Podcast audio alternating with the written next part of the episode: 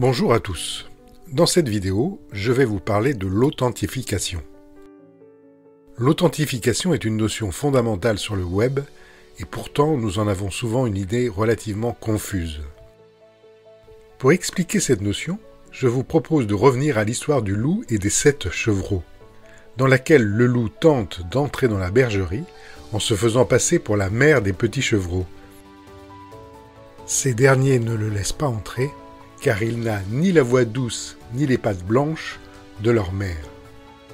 Si nous transposons cette histoire sur le web, imaginons que quelqu'un frappe à la porte de la bergerie, nous allons dans un premier temps lui demander de s'identifier, c'est-à-dire de répondre à la question Qui êtes-vous? En informatique, cette première phase s'appelle l'identification. Puis dans un deuxième temps, nous allons lui demander d'apporter les preuves de son identité. Sur le web, il n'est pas question de douce voix ou de patte blanche. On va tout simplement lui demander de restituer le mot de passe qu'il a généré lors de la création de son espace personnel et donc connu de lui seul. En informatique, on appelle cela l'authentification. Cette authentification par mot de passe a été largement suffisante pendant des années. Mais aujourd'hui, on en connaît ses faiblesses. Vous utilisez souvent le même mot de passe d'une application à l'autre, ou vos mots de passe sont relativement faciles à deviner.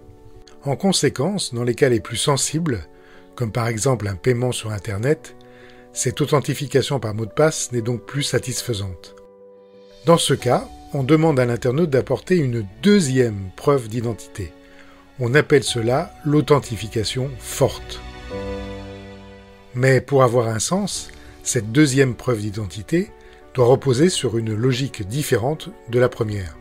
Si on réfléchit bien, donner un mot de passe, cela revient à restituer quelque chose que je sais. Pour apporter une deuxième preuve de mon identité, je vais cette fois montrer quelque chose que j'ai. Avouez que c'est difficile. Eh bien ceci est possible grâce à votre téléphone. En effet, lors de l'ouverture de votre compte, vous avez communiqué votre numéro de téléphone, le serveur Internet va vous envoyer un SMS sur ce numéro avec un code secret. Si vous êtes capable de restituer ce code secret, vous allez apporter la preuve que vous avez le téléphone en question. Et ce n'est pas fini, on peut aller encore plus loin pour renforcer l'authentification. Après avoir apporté la preuve de ce que je sais, puis de ce que j'ai, je peux apporter la preuve de ce que je suis.